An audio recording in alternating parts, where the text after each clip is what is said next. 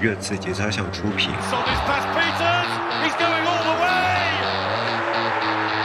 我觉得穆里尼奥就像林志玲，开始做宝可梦了，有些人。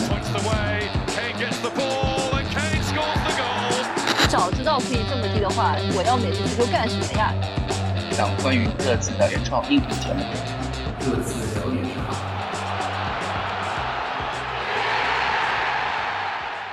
？Hello，大家好，欢迎来到最新一期的这次聊点啥？我是你们的老朋友杰代。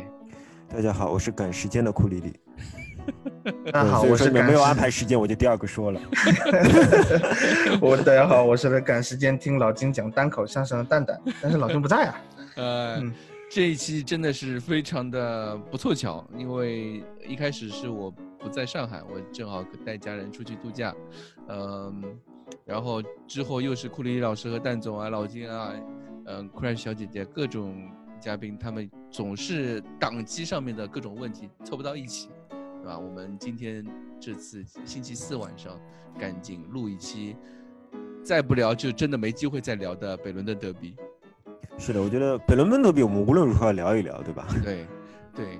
周日年年底也要冲业绩嘛，大家都比较忙。但是，但但是但是你说你说热刺给我们的业绩这么好，不能不吹一下，对吧？呃，是，对。那这场比赛北伦敦德比二比零完胜，我应该说是完胜吧？这场比赛。绝对是完胜，没有绝对是完胜啊！对，完胜我们的死敌，让对手已经掉到了现在是第十五名还是第十六名来着的？十五，重要不重要？啊，不重要，不重要，反正无所谓了，这样反对是吧？对，反正我们第一名就可以了。对，呃，先从先从哪里开始吹呢？是吧？啊，先从后防线开始吹吧。从后防线开始吹啊？难道不是从对吧？啊，那我们就从后防线开始吹吧，对吧？对对对，其实你也不能说从后防线开始吹，因为呃，之前好几期我有听大家说的，还有看到网上一些回馈，好像大家在说吹无可吹，对吧？都觉得哎，我们已经吹厌了，好像哎，我完全没有这个感觉。我觉得，来，对 对，我觉得还是有很多可以吹的。我首嗯，那么我觉得这场比赛我们赢下来有有好几个无名英雄啊，是包括戴尔，包括奥里耶，包括贝尔温。对吧？嗯，那么奥里耶我留给你，我来说一下戴尔和贝尔温。嗯，戴尔还是跟阿尔德维尔德组成了我们说的，就是哎，那个叫什么来着？那个叫什么来着？托尔组合对吧？托比和戴尔，托尔组合？在在这个托尔组合里面，你可以非常明显的看到，对吧？就是呃，阿尔德维尔托比是托尔。那个戴尔就是那把锤子，对吧？就是用来 扔扔出去的。然后 托比是在后面，非常非常好的一个组合。戴尔的，你看他的头型也非常像锤子，嗯，对吧？对。那么我觉得这场比赛大家或许会觉得阿尔德维尔德是更加耀眼的那个，因为他有一个非常漂亮的防守对方奥巴梅扬反击中的一个抢断，对吧？对非常非常漂亮一个抢断。同时你去看阿尔德维尔德数据的话，你会发现，哇，他竟然抢了五次头球，嗯，戴尔只有三次。阿尔德维尔抢了五次头球，我觉得阿尔德维尔德作为一个伤愈复出，甚至是带伤上阵的球员，本来就是非常值得鼓励的。但是，但是如果你去看他们的数据，会发现一点，就是原先我们总是觉得阿尔德维尔德是名触球后卫，他是我们后场传球最好的球员，他是可以通过自己的长传不断的发送反击，对对方的禁区直接构成威胁的球员。但是这场比赛，托比没有一脚长传，并且只有二十脚传球。相对来讲，戴尔呢？戴尔大概有六到七脚传球，六到七脚长传，并且传对了三脚，同时还有四十几脚传球。嗯哼，也就是你可以看到，以往托比和戴尔出场的时候，进攻组织的核心是在托比身上，而现在进攻组织的核心已经移到了戴尔身上。我觉得这并不是说戴尔比他更强了，而是说托比显然是在一个受伤的状态中，而戴尔其实是勇敢地承担起了后场组织的重重任。虽然他可能做的没有托比那么好，但是就好像那时候波叔也说，戴尔的传球其实还是不错的。他需要增强的是对自己传球的信心。我们也不断的看到托戴尔不断可以用左脚长传，不断可以用右脚长传，也可以用左脚长传。所以我觉得从这一点上来，戴尔是非常非常值得鼓励的。虽然他还是会有失误，呃，虽然他还是。呃，你会觉得这一场比赛他仍然没有回到他拼抢的最好的状态，但是他显然已经承担起了越来越多责任，就好像我们说的全队都在防守，全队都在帮我们的后防线分担责任一样，我们的后卫其实也每个人在承担不同程度上的进攻的责任，我觉得这是非常非常可惜的一点。戴尔这场比赛他已经拿到了，就是我记得是阿兰希勒的每周周最周最佳英超阵容。哦，好啊。对，阿兰西勒是一个什么程度的 懂球帝呢？我 我不是很阿兰西勒清楚，不好意思。阿兰西勒他每周都会用那个呃 FPL 的一个阵容一张图，然后评那个周最他的他心中的最佳阵容嗯。热刺这边嗯最佳是戴尔加霍伊比尔加凯恩加孙兴民哦这四个人啊，戴尔人都选进去了。对对对，一条阵容基本上都选进去了。戴尔这场比赛，但其实很多球迷在赛后也在诟病戴尔的一个他出球能力嘛。当然，我觉得不能一场比赛论。戴尔之前也有过表就传球表现非常好的时候，对吧？是的，我觉得是因这样，为有时候、有时候我觉得是人性贪婪的弱点 缺点，对对吧？对，你会去把一个人的错误无限的放大，因为戴尔在上半场快结束的时候有一脚传球直接传出了对方底线，然后呢镜头瞬间就切到了穆里尼奥身上，穆里尼奥就叫他冷静，这个球应该传家，不要尝试长传，就大概是这个意思。嗯。那我觉得这样的一个镜头，这样一个组合，会让比较挑剔的球迷来说，就会说无限的放大。而且一个失误对于后防线的球员，对于门将，我们经常来说，嗯一场比赛没有任何的问题，你做好了一切你该做的事情，但是一个失误就可能把你这一场比赛全给毁了。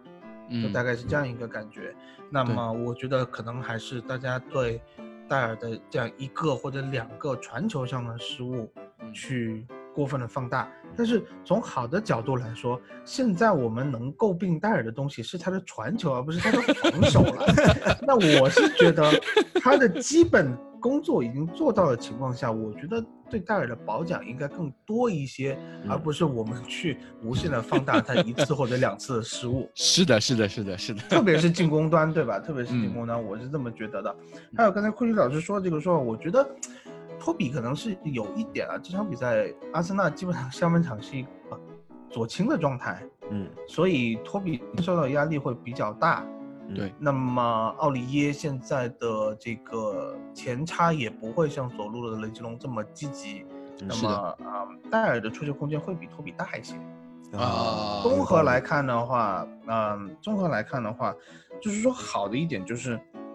以前是没有人敢承担这样的责任。嗯哼，丹尼罗斯嘴碎归嘴碎，但是他在那个纪录片里面就就吐槽到，你们传传传传传回去，最后就是加加一个大脚就踢出去，有什么意义呢？对吧？我们的后卫现在在托比在、托比不在的情况下，呃，包括桑切斯也好，桑切斯虽然也是被诟病的很厉害，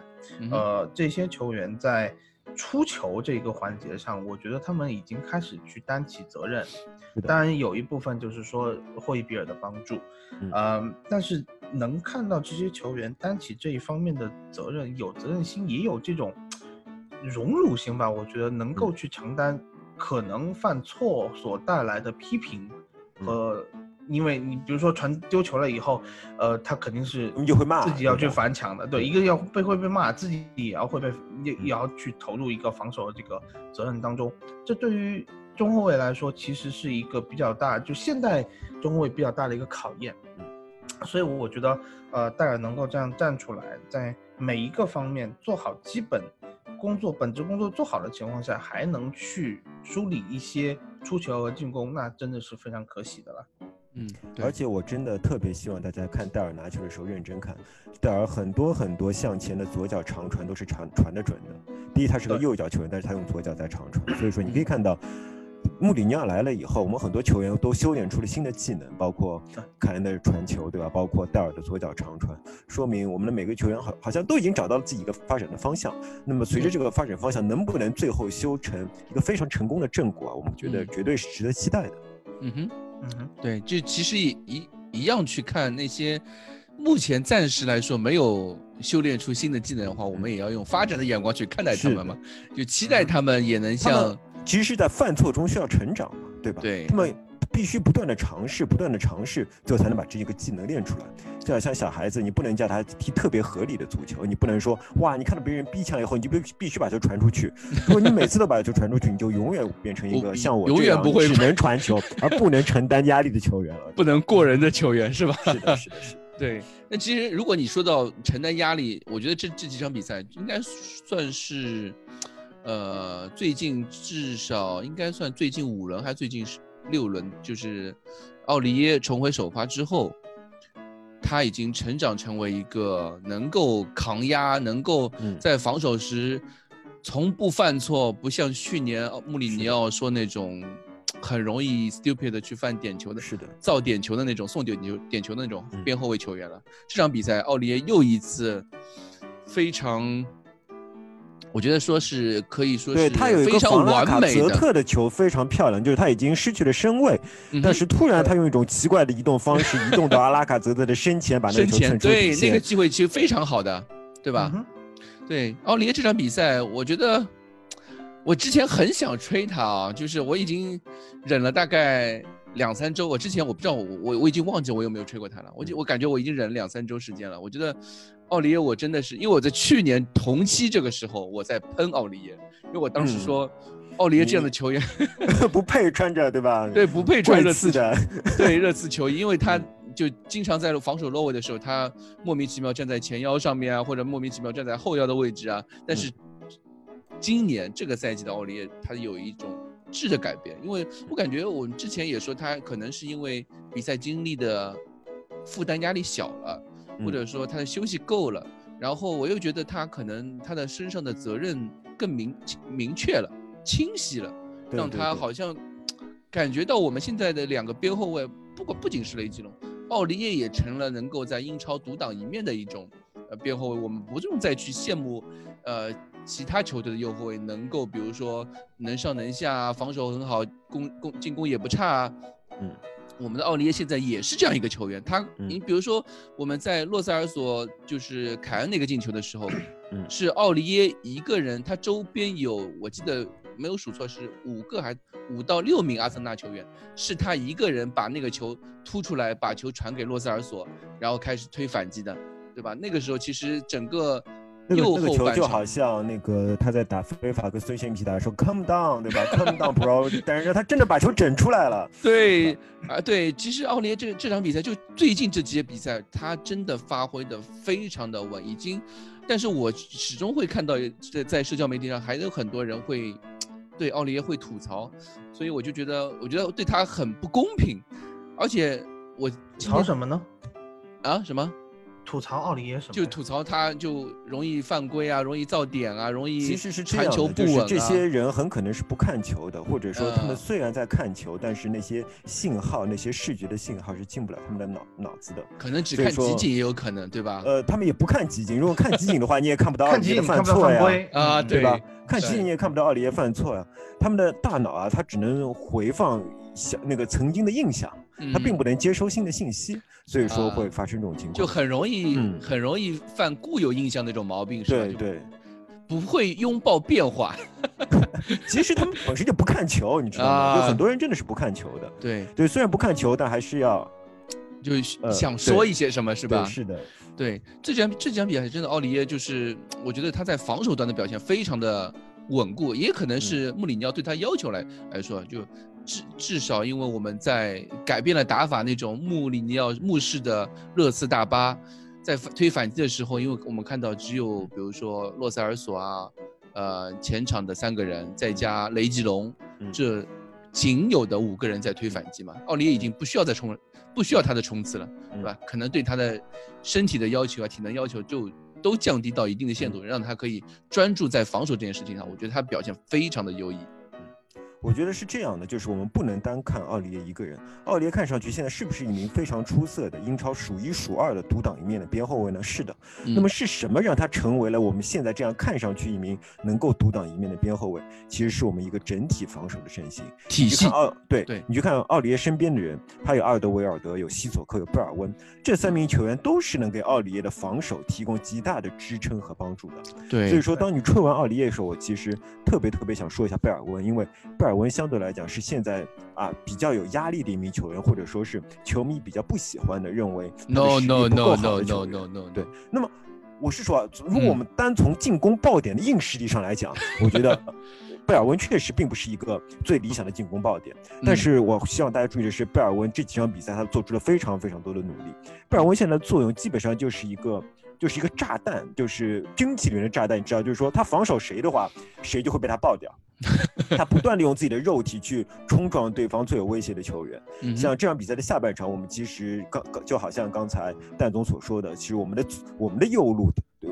不断的被挤压，在这种时候你就会发现，其实是威廉换到右路来不断的打我们，对吧？对嗯其实威廉是换到我们的右路，他们的左路来不断地打我们。那时候你会看到奥里耶身边永远有贝尔温。奥利耶身边永远有贝尔温在帮助他，我们永远是一个二防二的状态，贝尔温永远紧紧的盯着威廉，这是奥利耶可以稍微松口气的原因所在。我觉得在以前，我我觉得在很长一段时间内，呃，热刺在上赛季的很长一段时间比赛内是谈不上一个阵型的紧密度的，所以像奥利耶这样的球员时常会暴露在对方的威胁之下，而呃，这对他来说就非常艰难。可是他现在偶尔暴露一下，大多数时间都是在啊队友的怀抱之中，我觉得对他来说是比较好的。这个是一那么我们个防守体系的加成嘛。是的，那么我们再反过来说一下贝尔温，我特别喜欢贝尔温的这两场的表现的一个原因，就是在于贝尔温除了防守之外，他进攻的前插仍然是非常哇，一往无非前。对，一往无前，非常非常非常努力。就算他知道自己是拿不到球的，就算他知道自己仅仅是为了牵帮队友牵扯出空间，他仍然每一次都全力的往前跑，把对方的后防线往后面压。我觉得贝尔温的表现非常非常棒，而且他除了单枪性的那个枪那个前插以外，我不知道大家有没有看蛋总领导的那个 MOTD 的翻译里边那个 对那个是。呃，杰纳斯吗？对对对杰纳斯有做过一些非常非常漂亮的分析啊，他用嗯 engineer 那个词来形容我们现在中场的配置，就是说每个球员知道自己在干嘛。像贝尔温、洛塞尔索、孙兴民和凯恩这四个人，每个人都是可以回接接球的，而且每个人回接接球以后都是具有转身向前，至少向斜向向前送球的能力的。对这当他们回接的时候呢，就给其他赛前面的球员留留开了空间。我们总说，如果我们大家都知道凯恩会回接接球，大家就因此凯恩会怎么办？我们现在知道办法了。贝尔温、孙兴民、洛萨尔索，每个人都能回接接球。有时候就是孙兴民回接接球给了前面凯恩的空间，有时候是贝尔温向前回接接球给了孙兴民的空间。对这是我们我觉得现在球队的运转是非常非常好的，而这个运转中，贝尔温绝对是大家不可忽视的一个棋子。嗯，啊，就贝尔温的问题，我接着说一下，嗯就是、呃，贝尔温上主力，其实我我是刚才我不知道九代为什么说 no no no no no，但是我看到没有，我说我说的 no no no 的意思是指贝尔温不是一个大家是一个拖后腿的球员。认为拖后腿的球员，他不是这样一个嗯角色。对啊，我以为你是反对库里老师 no。no no no no，当然不是，我怎么会反对库里里呢？对，就是我们我自己看到，就是微博上还有就是可能一些其他媒体上对贝尔温的评价嗯，都不太好，很多人都是说贝尔温射门也不行，带球总会丢，或者传球也不行，怎么怎么样。嗯，你要考量到一个是他的一个防防守参参与度和他的这个每一次这个跑动，刚才库里老师也说了，在那 MOTD 的分析里面，杰纳斯只是用了两个片段，两个片段里面的一个片段是贝尔温往前插压迫对方的这个呃后防线往后退，第二个镜头是呃贝尔温回来接球，在中圈弧附近接球，这两个很短的片段其实就是他这场比赛一个缩影。他这样的操作其实是进行了无数次的，对在他这样就是其实他是在处于一个反复折返跑的状态。那我们一直就会觉得小卢卡斯的攻击力和这个拉梅拉的缠斗能力是帮助他们两个可以说是占据一个主力右边前卫，或者是可以跟孙兴民进行对调，打一个左左边前卫的这个位置。很多人就觉得为什么卢卡斯不上，或者很多人期望看到贝尔的表现。但是你要在想到这么一个防守体系中，等会我们再说回到奥里耶，就是呃贝尔温帮助奥里耶的地方，你会你会看出来，呃一开始我个人的感觉是贝尔温是最好替代拉梅拉在这一套防守体系中战术地位的球员，他比卢卡斯合适，他比贝尔合适，这点是因为他的肉搏能力更强。对他的肉搏能力和他的折返能力更强。但是后来我发现，在对贝尔温的使用上，他不是一个单纯的复制拉梅拉的作用，嗯而且他还贝尔温他有个比拉梅拉更强的地方，就是我们一直诟病拉梅拉拿球以后他不传，他总是带，嗯，对吧？我们的反击速度在拉梅拉在的情况下，有时候是比较卡壳的，嗯就是卡住了，动不过去，就球到拉梅拉那丢了。这样来说也会去耗费前后场球员。如果比如说我推反击，突然冲了一半，拉梅拉把球丢了，那很耗费大家的体力。但是在贝尔温的身上，我们我是这么觉得的，要不然他可以推出威胁，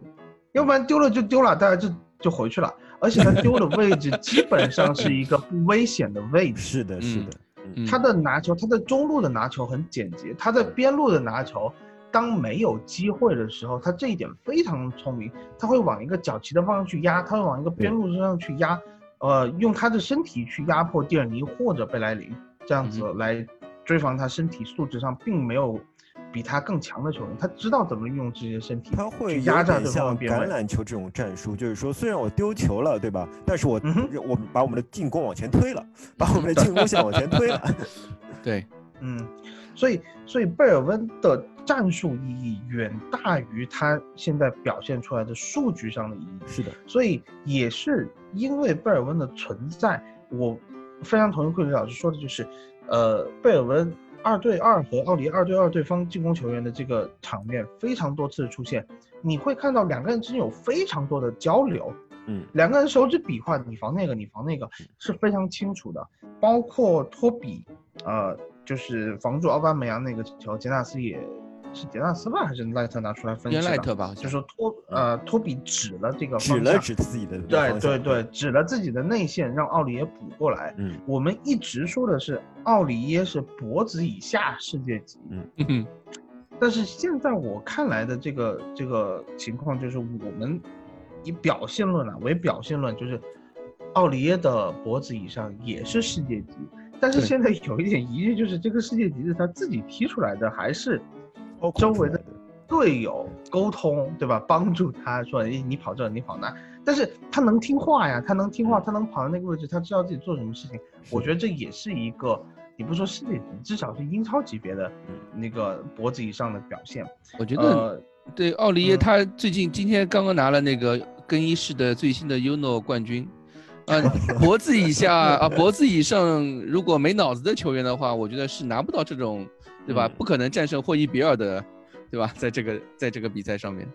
那么以前是不是那个冠军西索科也拿过？西索科也拿过，对，第一届西索科，第二届埃里克森，现在第三届了是霍伊比尔。对，霍伊比尔。然后觉得没拿过吧？西索科也是一名 coachable 的球员。对。就，是你可以嗯明显的看到西索科在这场在最近的比赛中还是有明显的进步和改变的，就好像对。对。就是我们每次节目都会说，你们不要光看西索科在进攻的时候好像表现的不是那么利索，是的，西索科并不是一个那个持球时特别舒适的球员，他不是那种英国人会说什么 comfort with the ball，对吧？他不是那种球员。嗯。对。嗯。对，但是他在无球的时候的表现，他在横向覆盖上的表现进步是非常非常大的。我们可以看到，西索科在每一次遇到一个新教练的时候，都会 struggle 一段时间，都会感觉好像没有办法融入球队。但是就好像他跟东本来说的，我就是靠我自己的努力工作，呃，会最后总能赢得自己的位置。我觉得西索科又证又一次证明这一点。最初我们都以为他无法融入穆里尼奥的团队，甚至在听说他他是更衣室老大的时候，穆里尼奥爆出了粗口，对吧？对，但是现在我觉得穆里尼奥会非常非常庆幸队里边有一个西索科在队里。对，对，就是有点像穆里尼奥以前的球队，总会有一些他有几个明星，对吧？嗯。在明星的周边有一些很非常出色的工具人球员，或者说干脏活累活的球员。现在我们也球球员对蓝领球员，我们现在也有这样很多名蓝领球员，像你们刚刚说的西索科啊、贝尔温啊，或者奥里耶啊，这些其实都是非常能够完成自己在呃位置上面的一些出色任务的一些球员，并不是说他们因为没有一些数据上的支撑，就表现出说他们并不合适、并不合格。而且足球只有一个，对吧？我们不能说每场比赛要各点开花，这球队对于热刺这样一个规模的财政规模的球队来说并不适合。所以，而且我们一定要吹蓝领球员，一定要吹蓝领球员。为什么？以前呃，穆里尼奥在皇马的时候发生过一件事情，就是嗯穆里尼奥把佩佩调教成了皇马最好的中后卫之一，但同时呢，佩佩仇承担了一些拉仇恨的工作。嗯当佩佩拉仇恨工作以后，佩佩有段时间对媒体表示不满，他说。我在穆里尼奥的指导下拼老命的防守，结果呢，所有的功劳都归功于穆里尼奥，所有的骂名呢，那些野兽啊，什么粗鲁的球员的骂名啊，去归结到我身上。所以说，我们绝对不希望现在的球队发生这样的情况。对对对我会，希望，所以说球迷也一定要承担起塑造这种舆论效果的那个 一个非常重要的元素，对吧？我们一定要，就是每个蓝领球员都是非常重要的，我们亲眼看到他们为球队做出的奉献和努力。所以我们更需要去吹颂、去歌颂这些在我们这次吹点啥这个节目里面啊，已经不叫聊点啥，我们叫这次吹点啥这个节目里面，去把这些无名英雄都能够捧到台前，让大家知道他们在球队每场比赛的奉献有多大。我还记得你们之前也说到贝尔温这个事情，我突然想到一个事嗯情，我记得他在国家队比赛日的时候，他是被国家队退回来的。他当时的伤身体的体能情况其实并不好，但是他连续三周三场强强对话，他占据了是右边前锋首发的位置上面，他站他在他身后有有卢卡斯啊，有贝尔这些球员都在他的身后，可见贝尔温有多么符合穆里尼奥对我们球队进攻三叉戟另外一个重要位置的一个配置啊也好，磨合也好，战术要求也好，都是符合要求的，而且是越打越好，越打越好？有可能我们在第一场的时候，或者说打切尔西的时候，我们还没有明白，没有看明白，呃，贝尔温他的这个为什么这样一个球员站在右边锋这样一个位置上面，但是在打完阿森纳之后，我们就应该看出来，对吧？或者说在听过蛋总啊，听过库里这样去吹他们之后，你就更应该去知道贝尔温他他他的发光点在哪里，他有多多么的优秀，对吧？就呃，接着刚才姐大说的一点，其实你刚才说的点，我非常赞同，就是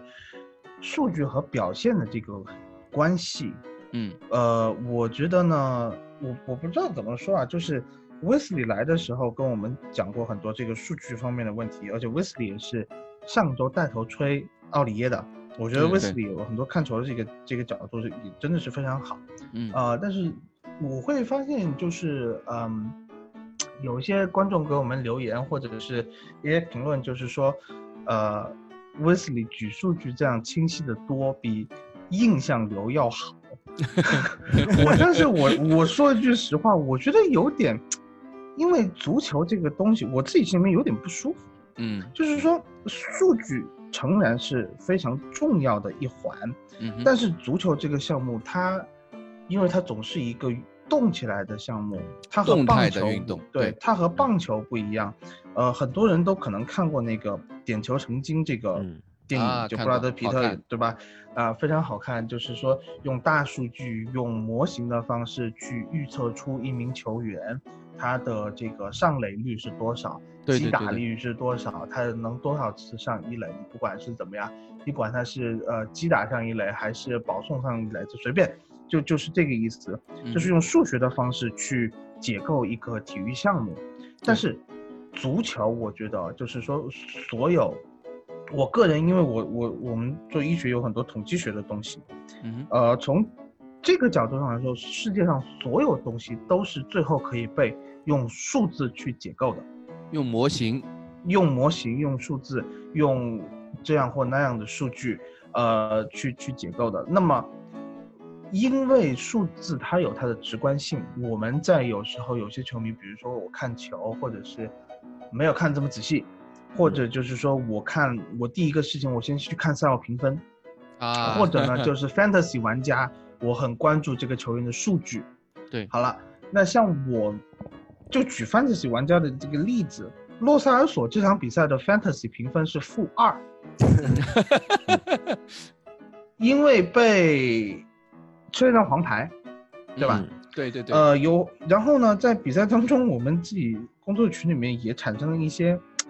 这个这个分歧啊，就是说，有人说这个洛塞尔索坐不上首发，被恩东贝莱压在板凳上是有道理的，嗯是呃，因为他传不出球，他没有摆脱，还在一个不该有的位置上给了对方一个任意球。嗯就就是说这样子的问题。然后呢，有些人会，我看到的也是有些人就是说非常想念恩东贝莱，嗯，然后洛萨尔索的这个评价就有点一落千丈的感觉。嗯但是如果真的实际上来说，呃，洛萨尔索这场比赛表现好还是不好？我个人感觉啊，我是我今天来这个地方，我是吹洛萨尔索的。嗯洛萨尔索原来的想，就是我们的想法是，他是明星球员，他嗯不是一个蓝领，他是上个赛季我们的大腿，特别是在孙凯都受伤的情况下，后半赛后半段对后半赛季就是靠着洛塞尔索一个人用他的小短腿啊，这跑整出来的，嗯跑出来的一个我们能够打欧联杯的机会，是这样子的。那么在这个赛季，洛塞尔索的身体状态又出现了问题，呃，也被穆里尼奥可能是有一点点，我觉得是点名批评的意思哦，就是在这个新闻发布会上的时候说，有球的时候无敌，无球的时候不知道在干什么，就这么这么一个情况。呃，那么这一场比赛，包括杰纳斯的分析，其实重点提点的就是洛萨尔索。洛萨尔索他可能没有恩东贝莱这么直观给大家这种眼球吸引眼球，就是就是对对观赏性爆炸性的这个这个演出，洛萨尔索没有。他可能唯一一次有的就是抢断托马斯推了一次反击，嗯但是那一次反击推到禁区了以后，因为是限于自己的左脚，他那个球想传出来，被对方挡出来一个角球。但是可能很多人会觉得最后那一下，嘿，这个球反击怎么没抓住啊？这个球要是恩东贝莱就切一个内线打门了，或者全打开，或者怎么样？为什么你洛萨尔索只拿到一个角球？但是所有人都忽略了第一下抢托马斯的这个情况。洛萨尔索能给我们带来不同于恩东贝莱的贡献，在于他现在身体恢复以后，聪明的无球跑动。嗯，恩东贝莱可以作为一个支点去频繁的要球接球，但是我们也一再说，恩东贝莱一个是体能的问题，还有一个是他这个回撤位置感的问题，他还是有缺点在那里的。他的防守积极性，他让整个阵型 compact 的这个可能性是比洛塞尔索要小，这是我嗯肉眼可见的这么一个一个呃观感吧。呃，所以说，如果说我们可能有一天可以用数据模型的方式，比如说以后在一个模型里面引入一个呃变量，这个变量叫做带动对方跑动距离，我是这么觉得的。嗯对吧？因为我们现在能说的可能就是这个球员的跑动距离，这个球员的呃出球位置，对吧？洛为塞尔索队友赢得的空间次数，赢得的空间次数，你把这些东西引进来得，的空间面积，啊哎，对你把这个东西再引进来，引进这个 SofaScore 或者是 WhoScore 的评分机制，就 Opta 的这个评分机制以后，洛塞尔索的分会不会降到？因为你可以看到洛塞尔索无数次的去把扎卡拉开，把托马斯拉开，或者纠缠于，呃，这个本来阿森纳可以出球的第一点，就是中路对就是出球点，对吧？就是这场比赛，我觉得阿森纳很搞笑的一点是，你让奥巴梅扬、拉卡泽特，包括萨卡，去跟戴尔托比争头球，这就有点九十年代中国队打越南队，越南队说我们来跟中国队起高球的这种那也意思。可能是我们中路防守太好了，他们对对渗不进去。没错，他的中路渗透根本打不出来。那么中路渗透打不出来，呃，伊安赖特的意思是说，阿森纳自己这中场的这个创造性啊，和一些嗯中前场的这个串联是有问题的，组织性是有问题的。那么我们如何去把他们这样子的问题更加暴露出来？那就是靠中场球员的缠斗，中场球员去不断的去贴住对手。洛萨尔索很好的做到了一点，就是其实托马斯只打了四十五分钟都不到的时间，但是我们自己肉眼可见，托马斯是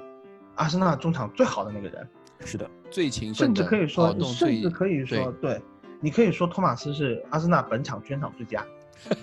这样的一个感觉。那么托马斯在后半段可能是因为这个伤势的困扰啊，呃，产生一些负面影响，但是你可以看到洛塞尔索很敏锐的去察觉到他的就是就是托马斯的这个威胁性。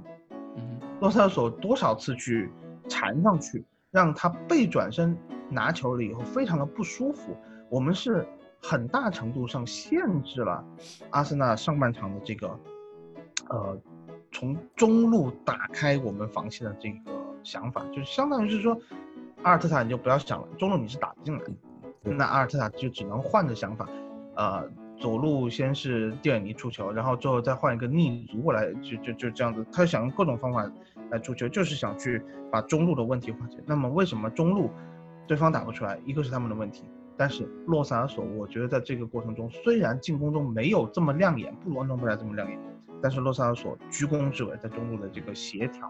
防守和最后当然推反击，也是要给洛萨尔索加上一功的。所以虽然这样比赛洛萨尔索评分我记得很低啊，嗯，但是、嗯是比较低的。但是我觉得我们不能从单从数据上去评价现在我们这一批球员这个体系的一个作用。每一个人，我觉得就是像上次打曼城吧，确实就每个人都是十分，就是这样。对，我是觉我是觉得就是洛斯尔索有一点非常重要的是，他其实现在身体还是不好的。对你当他看到出球的时候，你有时候会看到他支撑脚是站不稳的，包括他成功的推送反击，最后凯恩进的那个球，他传球的时机把握的不是特别好，这些你都因为可以看出因为他们那个步伐跑乱了，其实对对，他的步伐一直调整不过来。对，但是他其实本身是一个步伐节奏感特别好的球员，所以说我是觉得洛萨尔索明显不在一个身体的最佳状态。那么在这时候，我们当然应该更，然后我要说的是，一名球员状态不好不是他的错。嗯，对嗯他，他虽然状态不好，但他仍然在场上全力以赴，这是一个，并且为球队做出了很多贡献。用他可以的方式，用他的可能是低对抗的跑动，或者说用他干扰的一些跑动来为队友造呃创造空间，来为队友带来机会，这已经做得非常非常好了。我们不能要求一名身体状态还没有远远没有到最佳的球员啊，用他以前的一些标准来要求他，我觉得这是不公平的。我们必须认识到他身体状态不好这件事情。对，这不就是穆里尼奥说的吗？他在他在说前锋的时候，不进球的前锋不是好前锋吗？嗯对吧？凯恩已经否认这一点，对吧？凯恩已经打破了这种体系。那同样的一个说法，我们在说中场球员的时候，像洛塞尔，他没有不像以前那样传出很美妙、很精准的进那个助攻的时候，他是不是好球员呢？他他可能缺少了一些摆脱，对那那些向前的那种激但是他在。防守的时候，他在一些他该需要他去跑动的时候，他依然勤勤恳恳，那说明他的态度是没有问题的嘛？都没有问题就没有问题。对，对的。其实这场比赛我你刚刚说到这个问题，其实赛前我们我对这场北伦敦德比一开始我是非常有担心的，啊因为因为我们听说，因为赛前有一些留言说洛里是不能上，对吧？然后说托比也是有可能不能上。商议，嗯，对这个，当我听到这两个球员最终能上场的时候，我觉得这场比赛我们稳了，因为我觉得穆现在穆里尼奥的大坝唯一的一个隐患，就现在唯一的隐患就是禁区禁区前的远远射，知道吧？偏偏偏偏对吧？你次的二号门将有这样一个 buff 在，对，乔哈特，因为我们上周那场欧联杯的时候就有这个问题嘛，嗯明明 X 级比人家领先那么多，二点几对零点几，最最终比分是三比三，对吧？就看不太懂。然后这场比赛一听到洛里回来了，我就哎心就一下子就定下来，感觉现在就大把好像就就就有这点这一点点小的问题，可能嗯，可能我觉得之后，啊，我们还有还没面对真正的挑战呢，对吧？我们觉得不要把话说那么死。嗯，对我们还有一个非常巨大的挑战就在面前。啊，对，就是你是说那个打利物浦那场比赛吗？对对对，嗯，对，嗯哼其实也算是，我觉得水晶宫这场比赛也是一个很大的挑战。为什么呢？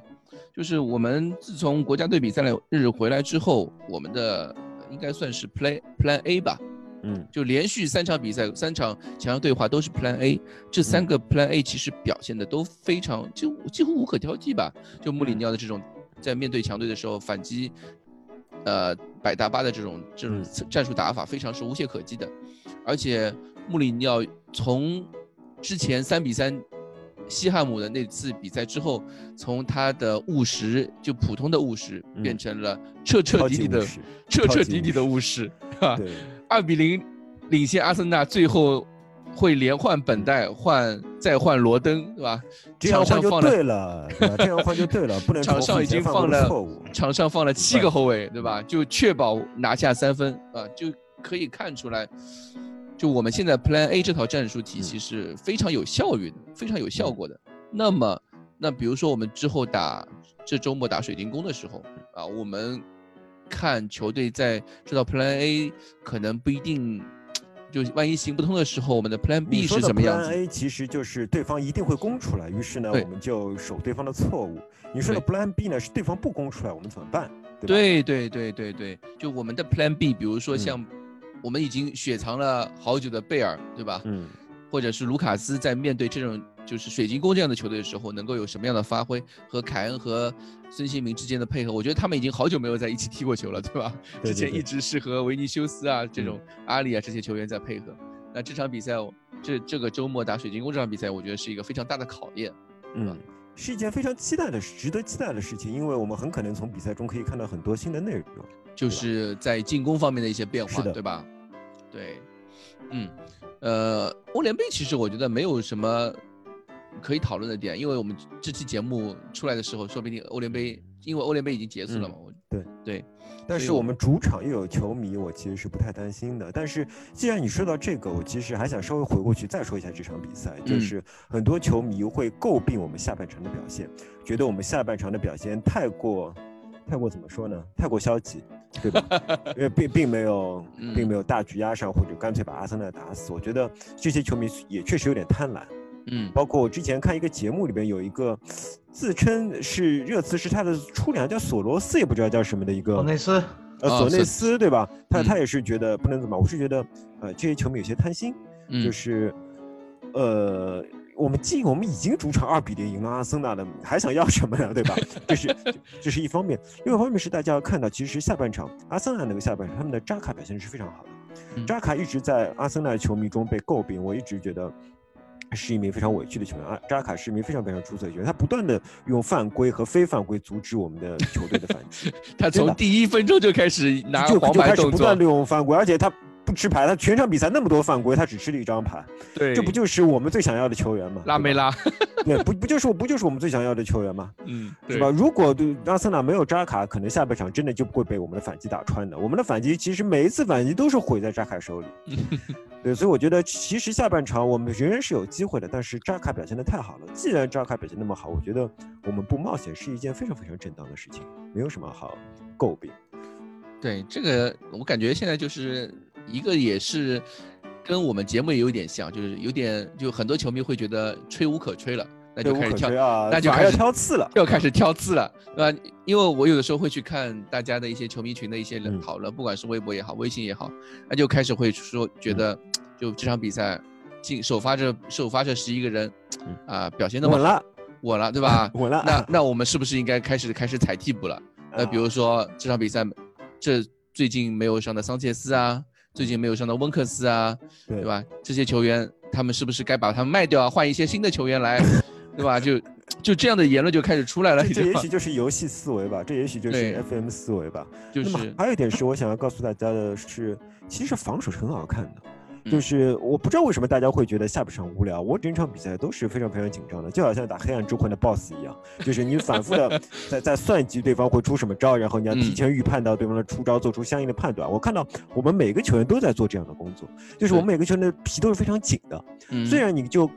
就是如果每个球员的皮都是紧的，这场比赛就不会无聊。就我就有球员在散步，有球员插腰，有。有球员不知无所谓，这场场比赛才无聊。对方在进攻，我们每个球员都皮很紧，都在不断的移动，都在不断的思考对策。然后你在这些思考的对策中，也可以学到很多东西，包括托比的手往后一指，奥里就完全明白他的意思啊。包括托比及时的下地来扩大自己的防守范围，这些东西都是你可以学到的，都是你可以学到更多的阅读比赛的内容。你怎么足球的比赛无聊呢，足球的另一方面的美丽嘛，对吧？因为你其实。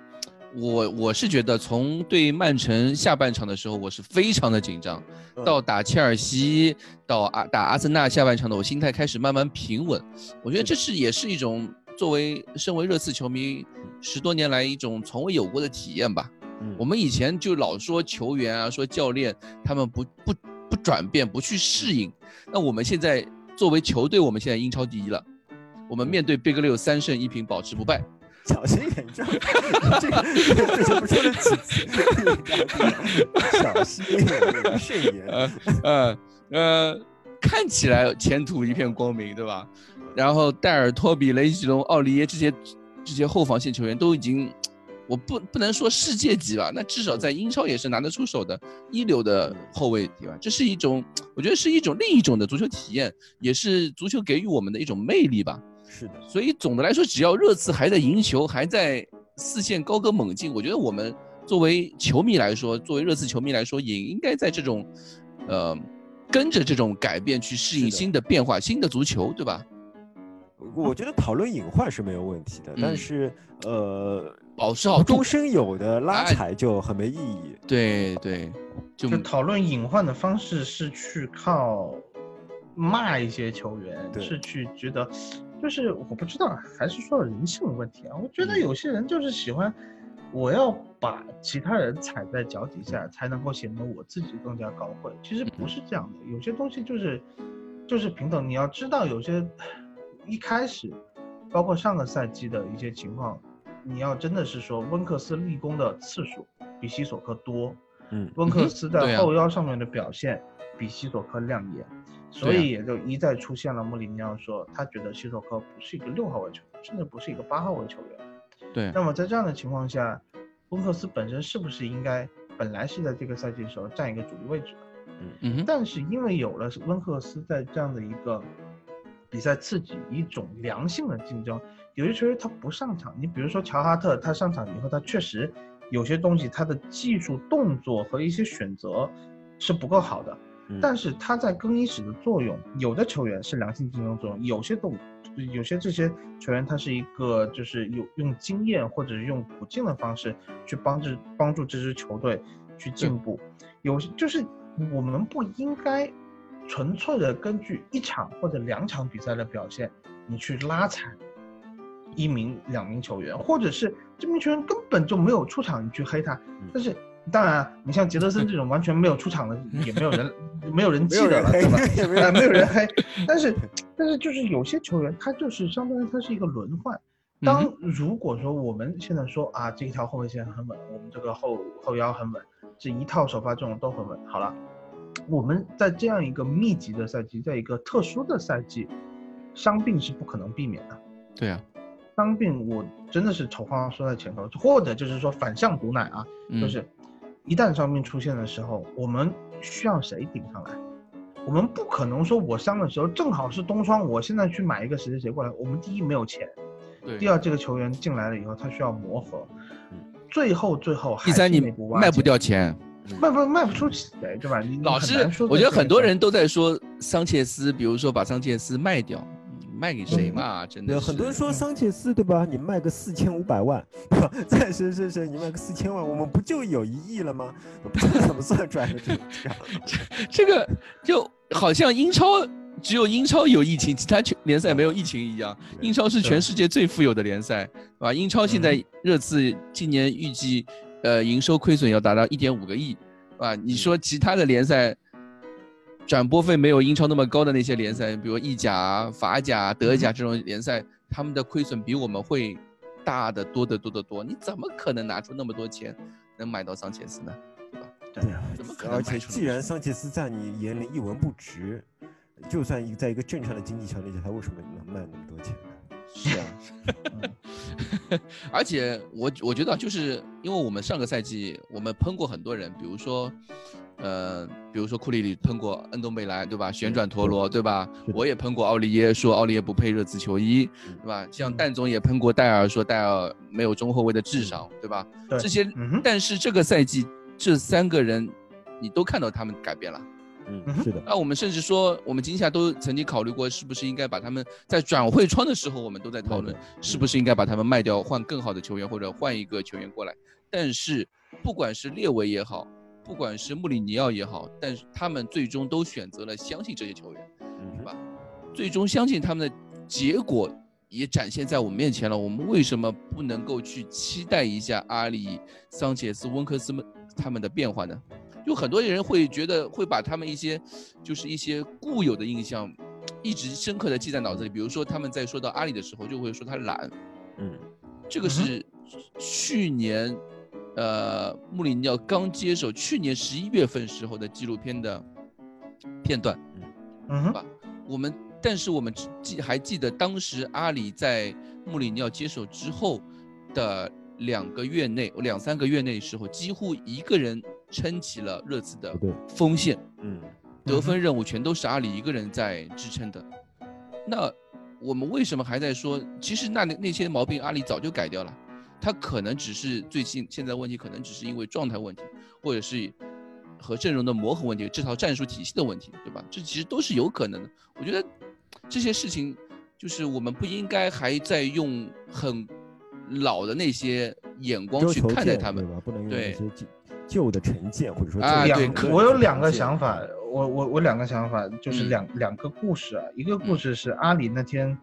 打罗多格雷茨助攻维尼修斯，嗯哼，我看到微博上有个人说阿里在这个位置都不打门，说明已经没有信心了。哎球都进了，球都进了，你还说什么呀？球进了不比他不打门重要吗？我我有时候是这真是我没有办法去理解啊，有些东西可能是嗯可能是我太偏激了，嗯，但是我真的没有办法。那球都进了，一个非常漂亮的一个假设真传的这么一个助攻，对，你要去你要去抓着阿里说没信心，是不是有点过分？是这么一就是个情况。这个就是也是一种，当你想喷的时候，当你想抓一个人的就是点的时候，他留胡子都是一个点。就现在很多人就在说阿里的留胡子的问题，嗯，怎么西方人的审美轮到轮到你东方人再去评述了吗？那他可能随便说出来，大家可能就玩个梗，对吧？我也觉就得有有时候是这样，就是当你嗯当你讨厌一个人的时候，那个人呼吸都是错，就是这样。对，啊、那我是 觉我是我是觉得没有必要这么生气。嗯还有，就刚嗯另外想说一个点，其实是我们，呃，一八年吧，就带我们去去热刺训练中心的时候，对，热刺训练中心我们看球员训练的时候，你真实体会到啊。呃，有些球员他是有身体状态，比如拉梅拉当时在单练，维尔通在单练，这就就这样或那样的情况。然后我真的是在那一天突然意识到，我们所有看到的东西，我们所有接收到的信息，都是一个纸面的，或者是一个片段，一个也剪非常非常有限的信息。太有限了。嗯我们对一个球员的了解，我们对一个球员的理解，仅仅限于他们在场上的表现，或者是一些采访片段，或者是像流纪录片出来的这样的东西。哎，集锦。所以我们这当然这东西我就是作为一个人，我们都有的问题，我也有这样的问题，我会有一些成见，我会有一些片面的想法，这就是我原来为什么对大家有意见。嗯哼，是这样的一个情况。那么在这样的情况下，我说到底，当时我们说的一句话是说，波切蒂诺不比你更懂得这些球员嘛？就是当时我们对波切蒂诺有一些排名布阵有有意见的时候，那我现在能说的是，穆里尼奥是比波切蒂诺在用人上更加精明的老手，他对对人员的管理，他对人员的认识，有他独特的一套。对他，而且很明确的。好，我们再回到纪录片来说，就是一个剪辑动作，就是说，穆里尼奥说了，如果我要放弃你，我一定会告诉你听，而不是你感受出来的，对吧？嗯对，但在这样的情况下，我们看到阿里、桑切斯情况下，这个穆里尼奥还是给他们支持的，穆里尼奥还是跟他们有沟通的。嗯，那说明这些球员穆里尼奥都没有放弃，为什么作为球迷我们能，我们能做的已经非常局限了？为什么我们要用去拉踩，要用去 这个咒骂的方式去获得这个足球的乐趣，而不是选择你不相信阿里，其实就是不相信穆里尼奥。对呀，有这有这样子有我只是说这可能是一个悖论啊，但是我嗯就是、就是这样的逻辑，我是觉得，呃，看球的话还是还是真的是你你看舒心一点不行吗？为什么老是要去骂人呢？这么开心的一件事情，最近球队成绩那么好，那么多嗯，能够吹的东西，那么多就让你开像阿里今天心的东西，今对吧天这个打打安特卫普这场比赛上与不上，什么时候上，我能见到他进替补席或者不进替补席，我都可以从一些乐观或者是说一些比较有信心，穆里尼奥是在应对一些这个阵容布置的问题而做出的变化，我我能够去理解，我能够去从不同的角度看到这个事情的积极性。就阿里不上，好，这个阵容厚度还是够的，对吧？阿里上了，是就是说他他的这个训练状态，或者是说呃比赛状态达到了，就是说作为一个呃 B 阵容或者 C 阵容，能够去帮助穆里尼奥完成一个战术布置，完成呃争取这个呃比赛结果的这么一个一个功能，那么我就觉得这就是一个非常乐观的一个局面，非常好的一个局面。我是是觉得，呃，并不是说我们所有的事情都一定要想象一个正面的方向去想象，并不嗯一定是这样，呃，而是说，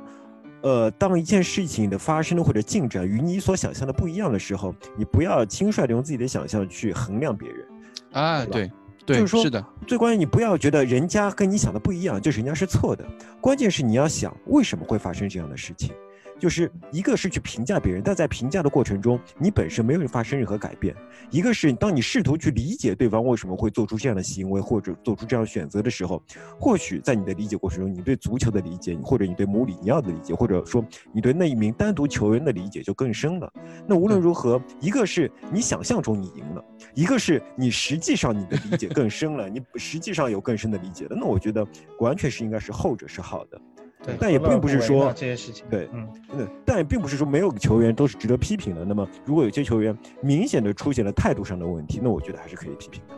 对吧？如果是明显是态度上的问题，但是你一定要判断什么是状态问题，什么是态度问题，还有一些可能就是运气问题，这些你都要分开来判断。不然的话，一个球员只要啊看上去表现的不尽如人意，就被你骂，那我觉得是一个非常糟糕的状态。对，就是我们。作为热刺球迷，就是我们节操像那么多年来整体的球迷文化态度，一直是算是比较吸引新球迷加入到我们这里来这样一个很良好的一个氛围。我们也不希望这样一个良好的氛围，因为某些事情，因为。球队成绩变好了，反而这个球 对啊，这个我觉得有点 就有点可惜。写在群规里面的，对吧？对，就群规则里面写的很清楚，就会说很多东西我们不应该去说什么东西。就我们还是希望更积极的去看待这支球队，更积极的去看待所有的球员，或者说最近的战成绩啊。你那么好的成绩，你喷什么呢？嗯，对吧？再举一个例子，我再举一个例子，就是看看我们亲爱的隔壁，好吗？啊，看我们亲爱的隔壁这群球迷非常吸引眼球。如果大家是希望就是说用骂娘的方式去吸引其他球迷或者是英超球迷的这个眼眼球的话。啊，你可以去做，但是，但是你在热刺群里面这样子骂的话，嗯，我是觉得，我们最后可能引发的结果就是那个阿森纳 AFTV，对，你去看看 AFTV 到底对他们的球队做了什么？他们看上去是喷的很痛快，他们看上去是好像是真的对球队很爱很爱，所以才会骂的那么凶。但最后他们为球队带来了什么呢？对吧？对他们最后带来的是贝莱林回来回头喷他们。对，引发了球迷和球员之间的矛盾，割裂，割裂开了。就作为一个球迷，当然啊，我们说中文他们听不懂，啊，但是你要想象我们这样一个氛围，如果存在，我们也有，就是说这个世界已经是流动起来的了。对，你你你，我们有些球迷可能可以去推特，可以去其他地方，可以去 Instagram 上面去留言，说一些什么话，骂一些什么话，或者是甚至是说有一些英国球迷。在比如说我他在 Instagram 上面骂桑切斯，桑切斯现在是，桑切斯我有一点不开心啊，就是嗯他在打那个林茨比赛以后，把自己 Instagram 的那个评论关了，呃评论给关了啊，嗯这一点我自己觉得就是回应穆里尼奥的说法，就是桑桑切斯你有没有 boss，嗯 这个表现不太有 boss，让我觉得有点啊有点怒其不争。这这这种感觉，我觉得也有可能。从我对桑切斯的一种，我也算是帮他洗吧。桑切斯因为最近他老婆不是刚生了嘛，他刚当爸爸。刚生，我同意。刚当爸爸。对，因为他当时的那个那个照片，第一张被骂的最惨那张是他跟他老婆，他祝他老婆生日快乐啊。那你在一个分享家庭的一个一一个一个这个呃 post 上面被被这。被各种球迷、各路球迷问候，那肯定是不太舒服的。对，是。那所以，我就是说，是想说，回到就是说，我们中国球迷可能没有什么人上去骂，但是你比如说有人上去骂了以后，你看，哎，爽，我我去跟他点个赞。你你看，就是最后的热评是在骂一名球员的，然后自己想想自己贡献了多少。其实这这种东西，我觉得 没有必要，没有必要，没有必要，真的没有必要。就是有些东西就是蝴蝶效应，你觉得现在你可能没有做什么，你做出这个事情并没有。呃，并没有影响到什么，你只是图自己一时爽，但是很有可能在未来发生一些什么世界很小的，对吧？世界世界很小的。我们退一万步说，就算是桑切斯他的实力真的是不济的，或者说他的整体表现、他的潜力也好，是可能暂时是配不上这支热刺未来的野心的。那么现在他的队内，我们一共只有这么几个中后卫，他一定会有机会。我们一定会希望，就算他表他的整体实力是不够好，他也能够爆发出最好的自己。那么在这种情况下，当然是应该鼓励他，而不是因为该骂他。对，就算你把他当做一个工具人，就算你哄着他，也要把他哄得更加有信心一点，你 说对不对吧？他又不是，如果你真的是一名球迷，爱自己的球队，希望为自己的球队做出贡献，你就应该控制你的自己的情绪，鼓励桑切斯，让他做出更好的自己，这才是一名球迷。你爱球队，本来你就没也没有为球队花多少钱嘛，对吧？对。那你怎么爱球队呢？就是鼓励你的球员表现得更好嘛。你去骂他们，你算什么爱呢？是吧？是，就就算就算你要评价，或者说你要去骂他，也到可能到明年下创的事情。万一或者说他真的要走的时候，对吧？你你在球迷群里面说两句就算了，你到人家你到人家 ins 下面去骂，真的不是人啊！是的，而而且我作为就是呃桑切斯刚做初为人父嘛，他肯定家庭上面也有很多很多。就是新的异国他乡，就很多遇到很多新的问题，比如晚上要啊，就像就没法睡觉了，晚上要经常，呃，帮孩子换尿布啊，这种这种很多事情的，因为啊，他又是一个异国他乡的一个小夫妻两个人在。在那边住着，他肯定会遇到这种很多这样的问题。你看他也不是那种适应性，一眼就看起来非常好、特别开朗的球员，对吧？对啊，也不是谁的太太都像里边，他肯定适应性啊也是会有问题的嘛。也不是谁的太太都像那个凯特一样，对吧？就凯恩的老婆凯特那样，可以一手包办，对吧？三个女，两个女儿全都一个人搞定，对吧？让凯恩呃从晚上七点半睡到早上七点半这种事情，对，好了。你们还有什么要吹啊？没有的话，我们这一期没有了，就这样吧。这期不吹孙凯，这期就是就是蓝领蓝领球员的盛宴啊，蓝领专题对吧？啊，好，我们把孙凯最最最大的爆发留留给下个星期，这是我美好的祝愿。好，那么我们这一期节目就这到此结束了，非常感谢大家陪伴，感谢顾毅老师，大家拜拜，那总拜拜。